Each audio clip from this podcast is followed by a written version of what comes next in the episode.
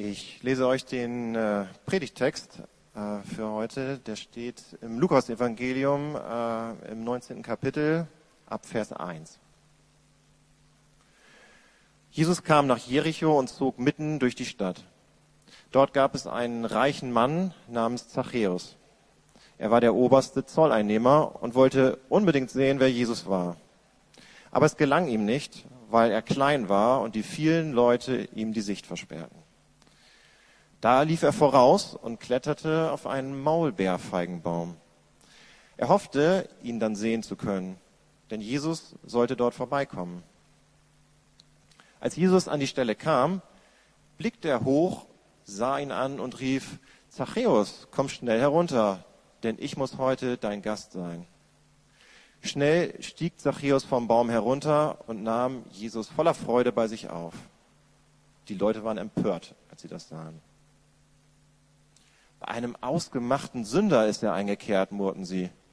Zachäus aber trat vor den Herrn und sagte, Herr, die Hälfte meines Vermögens werde ich den Armen geben, und wenn ich von jemand etwas erpresst habe, werde ich es im Vierfach zurückerstatten. Da sagte Jesus zu ihm, heute hat dieses Haus Rettung erfahren. Und dann fügte er hinzu, es ist doch auch ein Sohn Abrahams. Der Menschensohn ist ja gekommen, um Verlorene zu suchen und zu retten.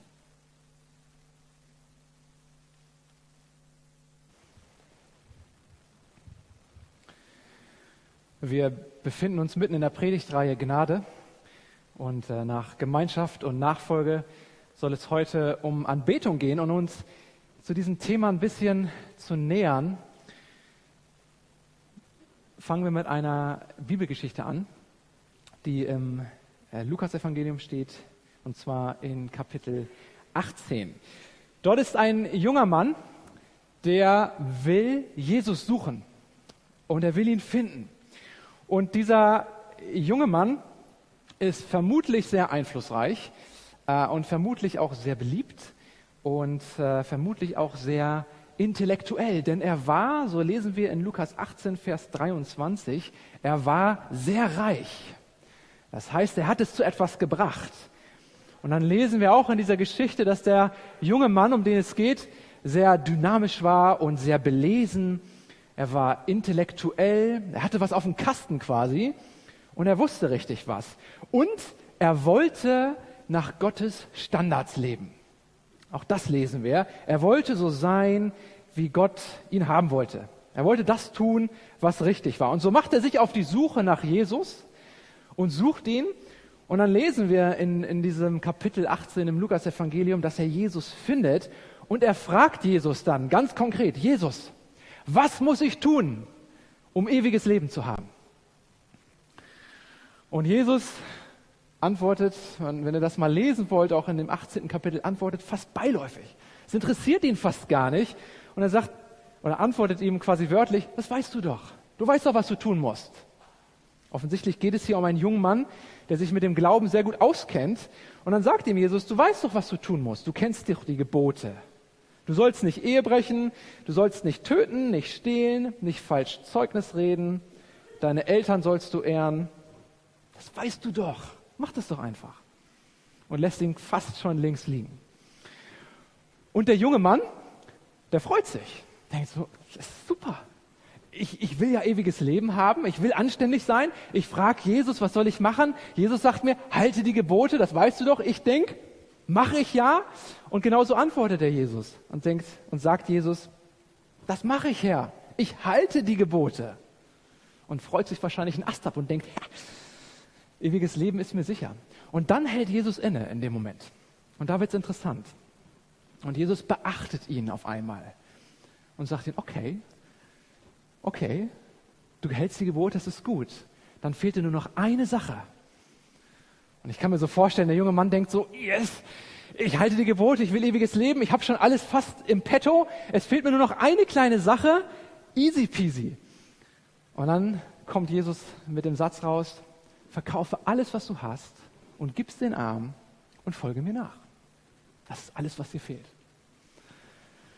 Jo, blöd gelaufen, würde man sagen. Ne? Nicht nur blöd gelaufen, der junge Mann denkt sich, So ein Mist. Oder mehr noch, schlimmer noch. Er wird traurig und geht weg. Und weg ist er. Ist von der Bildfläche verschwunden. Und wenn ich so eine Bibelstelle lese, ich weiß nicht, wie es euch geht, wenn ihr Lukas 18 lest, die Geschichte des jungen, reichen Mannes, dann denke ich so, warum Jesus? Warum? Denn erstens ist das wirklich die Voraussetzung dafür, ewiges Leben zu haben, dass ich alles verkaufe, was ich habe und es den Arm gebe? Denn seien wir mal ganz ehrlich, wenn das die Voraussetzung ist, dann behaupte ich mal, dass die meisten von uns, mich inklusive, ein kleines Problem hätten. Denn wir sind wie dieser junge Mann. Wir sind gerade im Westen sehr, sehr reich. Und zweitens denke ich, Jesus, warum schickst du so einen tollen Typen weg? So einen will man doch halten. Er ist jung, dynamisch, er will nach Gottes Standards leben, er ist offensichtlich erfolgreich, er hat Geld, er hat es zu etwas gebracht, er ist intelligent, er ist belesen. Und jetzt kommt so ein Typ und er will auch noch nach Gottes Standard leben. Er fragt Jesus, was muss ich tun, um ein ewiges Leben zu bekommen oder um ewiges Leben zu haben? So einen schickt man doch nicht weg. Den will man noch haben oder nicht? Also mindestens als Mitarbeiter im Team, wenn nicht sogar als Ältester oder, oder Gemeindeleiter. So einen will man noch behalten. Aber nicht Jesus. Jesus schickt ihn weg, er stößt ihm vom Kopf. Offensichtlich geht es Jesus nicht darum, gute Mitarbeiter zu finden oder besonders begabte Mitarbeiter zu finden. Und Jesus schaut hier mitten in das Herz dieses jungen Mannes und offenbart etwas, was er selbst vielleicht gar nicht wusste vorher und was auch die Leser vorher nicht wissen. Und zwar, dass sein Herz an seinem Besitz hängt. Denn er war sehr reich und er ging traurig weg. Und ich weiß nicht, wie es euch geht, wenn ich so eine Geschichte lese, dann frage ich mich immer selbst, was hätte ich denn gemacht in dieser Situation? Und ich versuche mich dann zu identifizieren mit diesem jungen Mann und frage mich ehrlich, was hätte ich denn gemacht, wenn Jesus mir gesagt hätte, gib alles weg? Dann denke ich, ja, ich, kann weiß ich nicht, ich habe Frau, ich habe Kinder, äh, ich, ich habe ein Auto, ich muss zur Arbeit, ich, ich kann nicht alles weggeben. Wie, wie soll das denn gehen? dann frage ich mich, hätte ich anders gehandelt? Und das nagt dann so ein bisschen in mir. Ich denke so, ah, ist unangenehm. Das ist ein unangenehmes Gefühl. Woran hängt denn mein Herz eigentlich? Woran hängt denn eigentlich dein Herz? Das ist eine gute Frage. Das folgende Kapitel in dem gleichen Lukas-Evangelium, nicht 18, sondern Kapitel 19, hören wir von einem anderen Mann mit dem Namen Zachäus. Und Zachäus war so ziemlich das Gegenteil von diesem jungen Mann hier. Er hatte fast nichts mit dem gemeinsam. Zachäus war überhaupt nicht gerecht. Er war überhaupt nicht gottesfürchtig. Er wollte auch gar nicht gerecht sein. Er wollte auch nicht anständig sein. Er war ein Sünder, ein Zöllner, so lesen wir. Zöllner in der damaligen Zeit, und wir haben ja die Geschichte gerade gelesen bekommen, Zöllner waren Leute, das waren so richtig fiese Typen.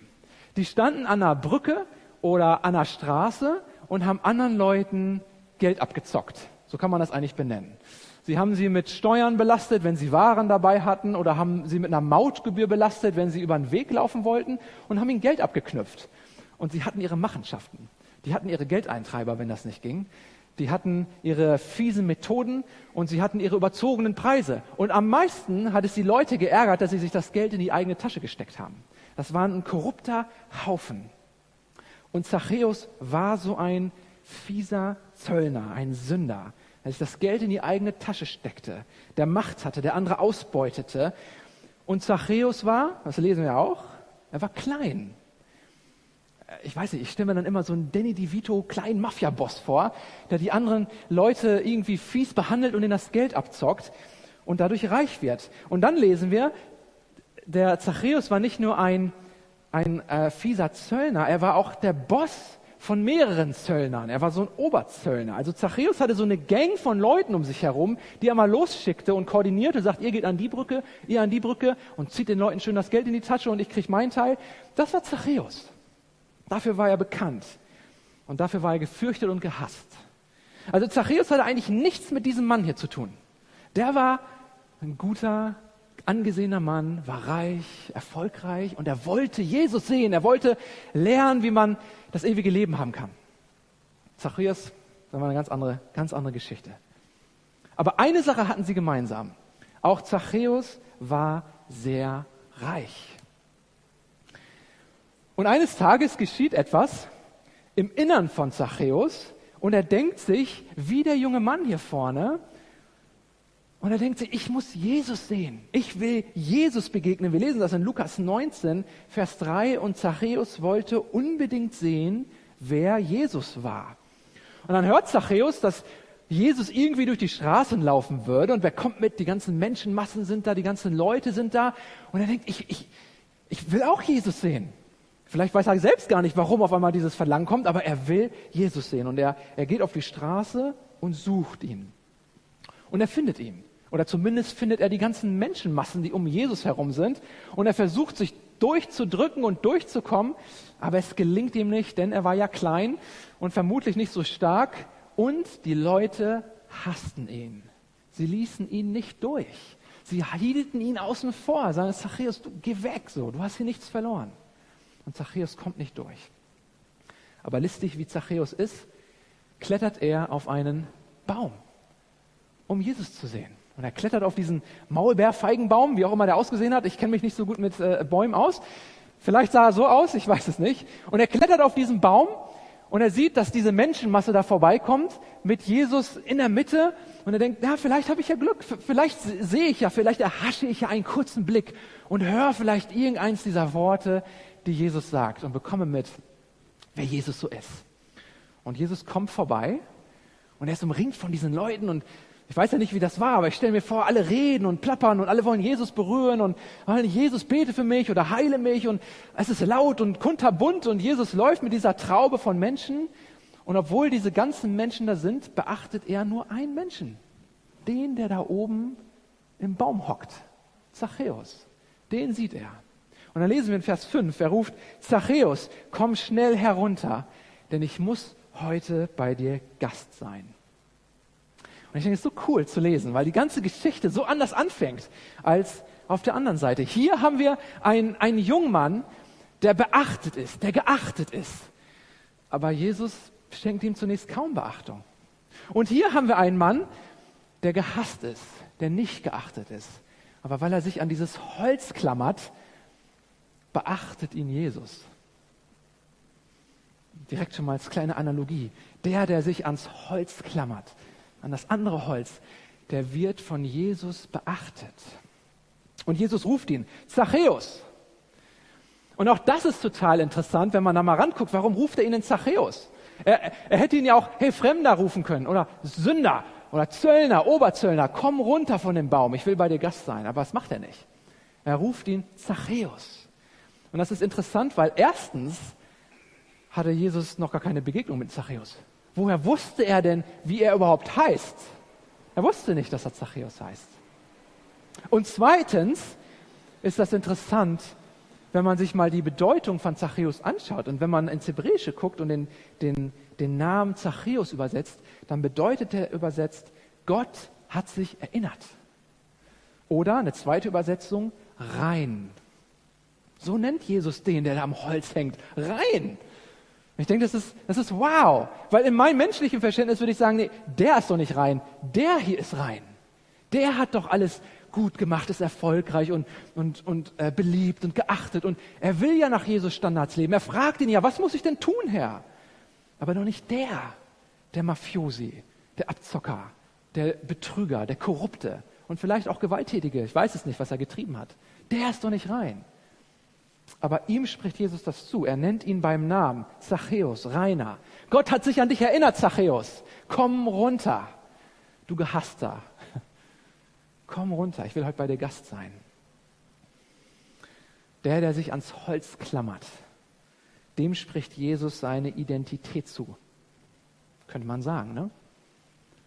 Der sich ans Holz klammert, der wird von Jesus beachtet.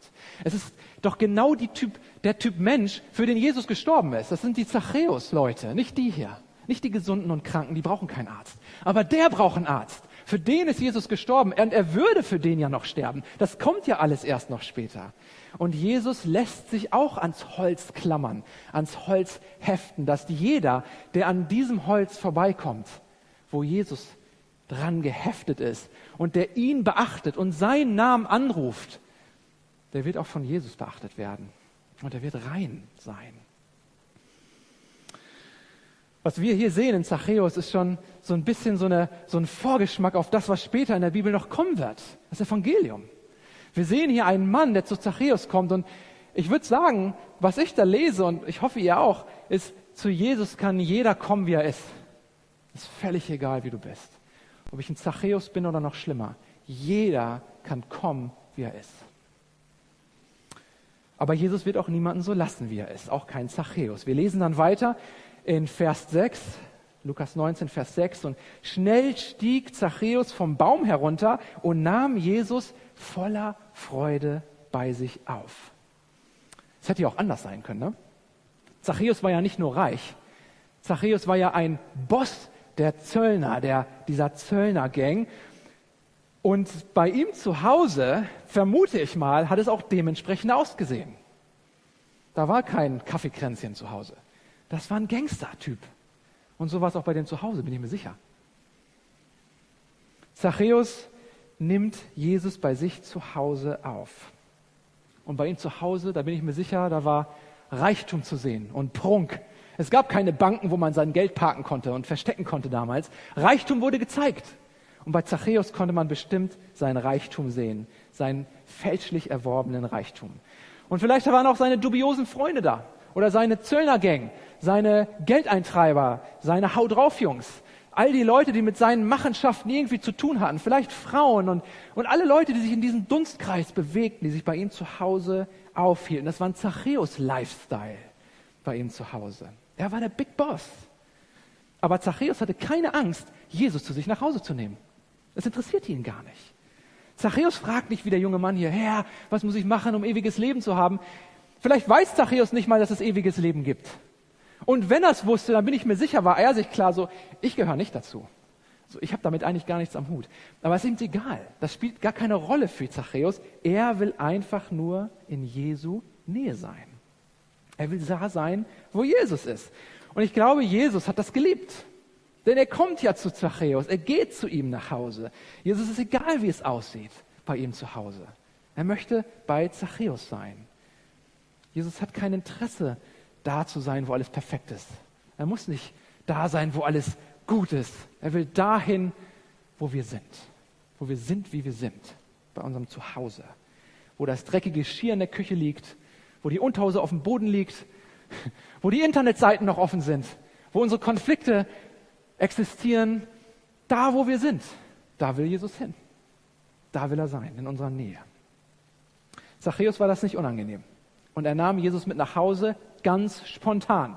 Er wusste ja nicht, dass Jesus kommen würde. Da war kein Tisch gedeckt, kein Kaffeekuchen. Da war es so, wie es nun mal war, bei Zachäus. Aber irgendwie dachte sich Zachäus wohl, Jesus wird damit schon umgehen können. Das wird ihn schon nicht so sehr schocken. Und so ging Jesus zu Zachäus nach Hause.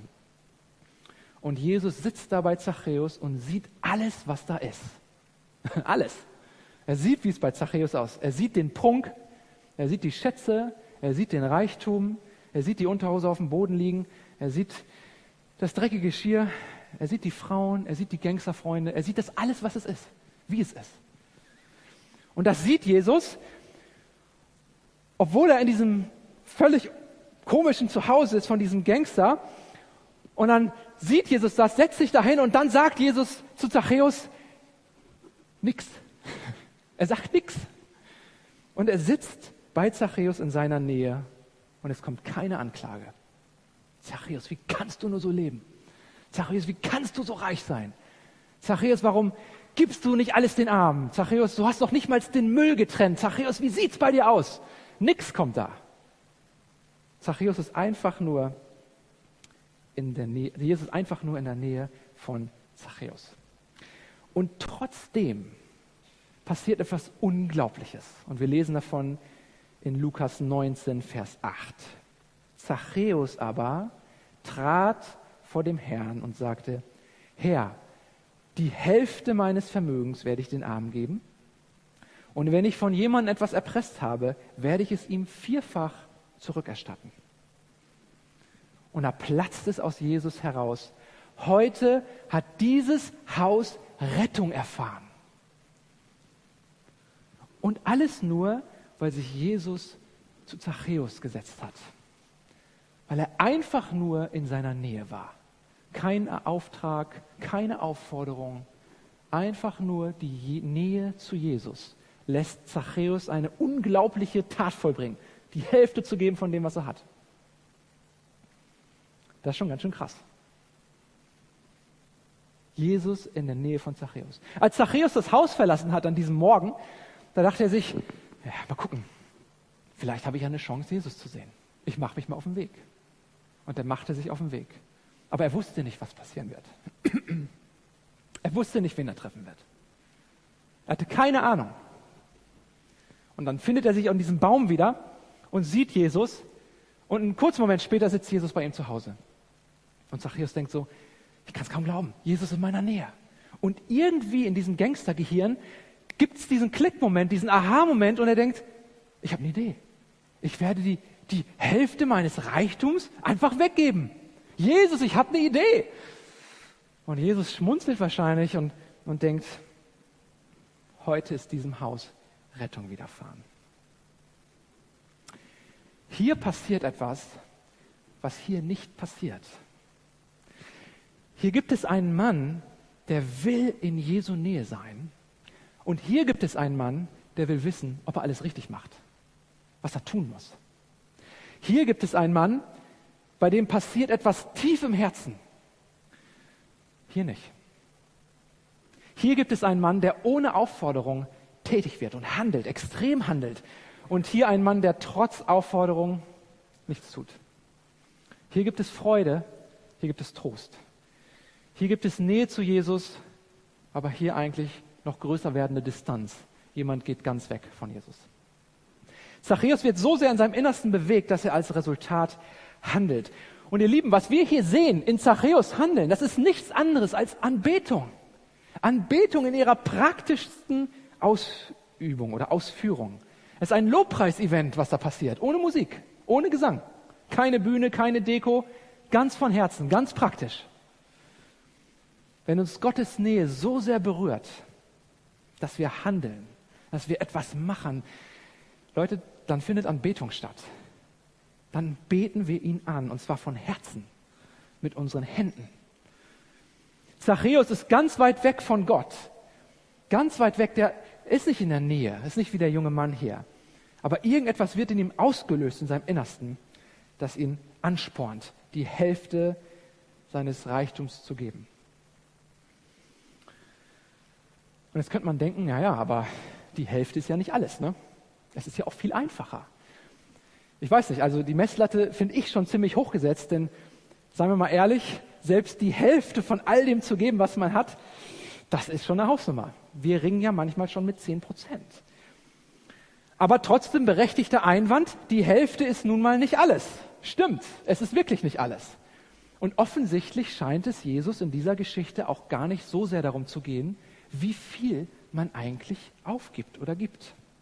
Und trotzdem, obwohl er nur die Hälfte gibt, spricht Jesus ihm Errettung zu, Heil. Weil das, was bei Zachäus passiert, vom Herzen herkommt. Von innen kommt etwas. Ohne Aufforderung, ohne Auftrag passiert etwas bei Zachäus und es muss aus ihm heraus. Und er hat diese Handlung im Sinn, dass er die Hälfte weggeben will. Weil er es will, nicht weil er muss. Es gibt kein Müssen in dieser Geschichte bei Zachäus. Es ist ein Wollen. Und ich frage mich, wann war es denn bei mir das letzte Mal, dass ich etwas tun wollte? weil ich so sehr berührt war von der Nähe von Jesus, dass ich handeln wollte. Nicht, weil ich musste, weil ich wollte. Wann war es das letzte Mal bei dir, dass du aus Dankbarkeit, aus Glaube heraus etwas tun wolltest? Nicht, weil es jemand gesagt hat, weil du wolltest es. Du wolltest umkehren, du wolltest ein Risiko eingehen, du wolltest, du wolltest tun. Wenn ich Gutes tue, weil ich muss, dann kann das ganz schnell eine Art von Religion werden oder eine Gesetzlichkeit. Dann, dann arbeite ich meine Checklisten ab. Okay, das muss ich machen, das muss ich machen. Dann bin ich gar nicht so weit weg von diesem Stuhl hier. Dann lautet meine Frage, Herr, was muss ich tun? Aber wenn ich von Herzen her etwas tue, Weil bei mir drin da, es zerreißt mich. Ich bin so dankbar. Es ist diese Freude, es ist diese Nähe zu Jesus. Ich will handeln. Dann bin ich nicht ganz weit weg von diesem Stuhl. Das ist Anbetung, die vom Herzen herkommt und sich nach außen hin praktisch äußert. Dann will ich vielleicht jemanden vergeben. Es ist mir danach. Ich, ich möchte diesen Frieden wiederherstellen. Ich habe Jesus so lieb, er ist mir so nah und er tut etwas in meinem Herzen. Ich will, dass diese Beziehung zu meinem Mitmenschen wieder funktioniert. Ich will vergeben oder ich will um Vergebung bitten. Ich will Beziehung wiederherstellen. Auch wenn es mich was kostet, das will ich. Oder ich will meine Lebensweise vielleicht ändern. Ich will, dass es mir wieder gut geht. Ich möchte Prioritäten richtig setzen. Ich möchte mein, meine Masken fallen lassen oder meinen Stolz oder mein, mein Leben auf die Reihe kriegen, weil ich so dankbar bin für das, was Jesus getan hat. Ich, ich will handeln. Oder ich will Verständnis zeigen. Ich will andere Menschen lieben. Ich will gnädig sein. Ich will das alles. Weil da was bei mir drin passiert. Und all das kann Anbetung sein. Anbetung als praktische Tat. Wenn es aus einer Begegnung mit Gott heraus entspringt, aus Dankbarkeit. Wie nah bin ich ihm gerade? Wie nah bist du ihm gerade? Moritz hat diese Frage letzte Woche gestellt in seiner Predigt. Wie nah bin ich Jesus gerade? Denn mit dieser Nähe fängt alles an. Erlebe ich diese Intimität? Ist er bei mir zu Hause als Gast wie bei Zachäus zu Hause? Oder lebt er vielleicht sogar bei mir zu Hause? Er ist eingezogen bei mir zu Hause. Er ist da, wo ich bin. Denn eins ist klar, Jesus will in unserer Nähe sein. Er wollte auch bei Zachäus sein. Er will bei dir und er will bei mir sein. Und ich wünsche mir viel öfter solche Näheerlebnisse, wie Zachäus sie mit Jesus hatte. Das wünsche ich mir für mein Leben. Du nicht auch? Für dein Leben? Das wollen wir doch. Wir wollen Jesus so nahe sein. Denn seine Begegnung verändert uns. Sie lässt uns praktisch werden. Sie verändert unser Leben, lässt uns handeln. Ich will da sitzen, wo Zachäus gesessen hat. Ich erinnere mich an einen evangelistischen Einsatz, den wir vor elf Jahren in Südafrika hatten. Und meine Mentoren haben mich damals äh, nach Downtown Pretoria geschickt, mitten in die Innenstadt, um drei Wochen bei einer Organisation mitzuarbeiten, die sich um Leute auf der Straße kümmert. Und ich sage euch, das war ein heißes Pflaster. Es gab eine sehr hohe Kriminalitätsrate. An einem Tag hatten wir sogar eine Schießerei in der Stadt. Also wer immer mal durch Pretoria laufen möchte, herzliche Einladung. Abenteuer sind auf jeden Fall gewiss. Und da haben wir diesen Einsatz gemacht mit dieser Organisation vor Ort. Und diese Organisation hat sich um Menschen gekümmert, die auf der Straße waren. Um Gangster, um Obdachlose, um Kinder, um Prostituierte. Es war eine ganz, ganz tolle Arbeit. Und wir durften drei Wochen hospitieren und miterleben, was sie so machen. Und an einem Nachmittag gab es diese Veranstaltung für Obdachlose. Und wir waren da in so, einer, in so einem Zelt und da kamen ganz viele Leute aus der Stadt und wir haben da gesessen mit denen und haben Gemeinschaft gehabt, haben gesungen, haben Spiele gespielt, haben äh, einen Input gegeben, haben gebetet, haben gemeinsam gegessen und es war eine richtig gute Zeit. Es war richtig schön. An dem Nachmittag von diesem Tag gab es eine zweite Begegnung. Da kam ein Obdachloser, der war gar nicht bei dem Programm dabei und er kam zu, zu, diesem, zu dieser Organisation auf die Straße, die waren draußen und er sah mich zufällig, war an einer zur falschen Zeit am falschen Ort, könnte man sagen, oder zur richtigen Zeit. Und er sah mich und fokussierte mich schon. Ich dachte, uff, okay, oh, was will der? Und er rannte auf mich zu und war ziemlich entschlossen und war auch nicht gerade schwach. Und ich dachte schon, okay, was, äh, Deckung oder, oder bin ich offenherzig? Und dann kam er zu mir und er packte mich am Arm und er quasi blickte mir ins Gesicht und sagte, ich, und während er mich am Arm packte, ich suche Jesus. Ich dachte so, okay, also, wo sind die anderen Mitarbeiter? Ich brauche Hilfe. Und ehe ich mich versehen konnte, zog er mit, mich mit sich auf den Boden, auf die Knie. Und da saß ich da vor ihm auf den Knien. Er packte mich immer noch am Arm. Und es platzte aus ihm heraus. Und er betete Jesus an. Und er betete eins der, der rohsten Gebete, die ich gehört habe. Keine religiösen Floskeln, keine schönen Worte, aber derbe und rau und ehrlich. Und er saß da und betete, Jesus, ich suche dich. Und ich werde das nicht vergessen bis heute. Für mich ist das bis heute der Inbegriff von Anbetung mitten auf der Straße, da wo wir sind. Nichts ist beschönigt, nichts ist perfekt, aber es ist ehrlich und es ist echt. Und oft habe ich mir dann nach diesem Erlebnis gedacht, sollte ich nicht lieber dieser Obdachlose sein? der da kommt und Jesus ehrlich sucht und ihn einlädt ins Leben. Das war Nähe Gottes, ganz praktisch erlebbar. So eine Nähe, die, die bringt uns in Anbetung. Die trifft uns da, wo wir sind. Mitten ins Herz. Da, wo wir leben, in unserem Zuhause. Und deswegen schreibt Paulus zum Beispiel in, in Römer 12, Vers 1. Und er schreibt, weil uns Gott solches Erbarmen geschenkt hat, liebe Geschwister, ermahne ich euch nun, dass ihr euch mit Leib und Leben Gott als lebendiges Opfer und heiliges Opfer zur Verfügung stellt. An solchen Opfern hat er Freude und das ist der wahre Gottesdienst. Das ist Anbetung. Das griechische Wort, was hier für Gottesdienst benutzt wird, Latreia, bedeutet auch Anbetung. Das ist die vernünftige Anbetung. Nicht, dass wir hier sitzen und gleich singen, das auch, aber noch viel mehr als das. Wenn wir uns zu Hause befinden und er bei uns ist, auf der Straße, in unserem Job, in unserer Ehe, in unserer Arbeit, da findet praktische Anbetung statt, nicht nur am Sonntagmorgen. Meine Ehe, meine Ehe ist Anbetung. Oder auch nicht.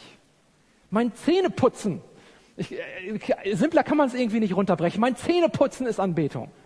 Das Kartoffelschälen in der Küche ist Anbetung. Meine Sexualethik ist Anbetung Gottes. Mein Internetsurfen ist Anbetung. Mein Umgang mit Mitmenschen ist Anbetung. Mein Fahren im Stau durch Bremen ist auch Anbetung. Hoffentlich. Alles, was ich bin und habe, soll Anbetung sein. Da könnte man denken, ich weiß nicht, Markus, das ist radikal. Und ich denke so, ja, aber ich glaube, wenn, wenn es Gott darum geht, Nähe mit uns zu haben, dann ist er manchmal radikal, denn er will uns mit Haut und Haaren besitzen. Er will, dass wir ihn anbeten, weil es gibt nichts Besseres für uns, als in seiner Nähe zu sein. Das werde ich niemals schaffen und niemals verwirklichen, wenn ich das muss. Und wenn ich denke, ich muss es machen. Aus mir selbst heraus komme ich da nicht hin. Ohne den Heiligen Geist keine Chance. Dann bin ich hier auf diesem Stuhl, dann werde ich Jesus fragen, Herr, was muss ich denn tun? Aber dann bin ich weit weg von dem, was er sich eigentlich wünscht. Unsere Frage heißt nicht, was muss ich tun? Unsere Frage heißt, Herr, komm doch bitte zu mir. Wenn wir auf diesem Baum hocken, an diesem Holz uns klammern, dann fragen wir ihn, Herr, beachte mich doch bitte.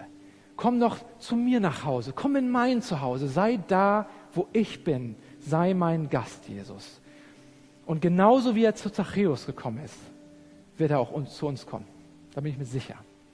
Und wir werden ihn begegnen und er wird uns verändern und wir werden ihn anbeten. Amen.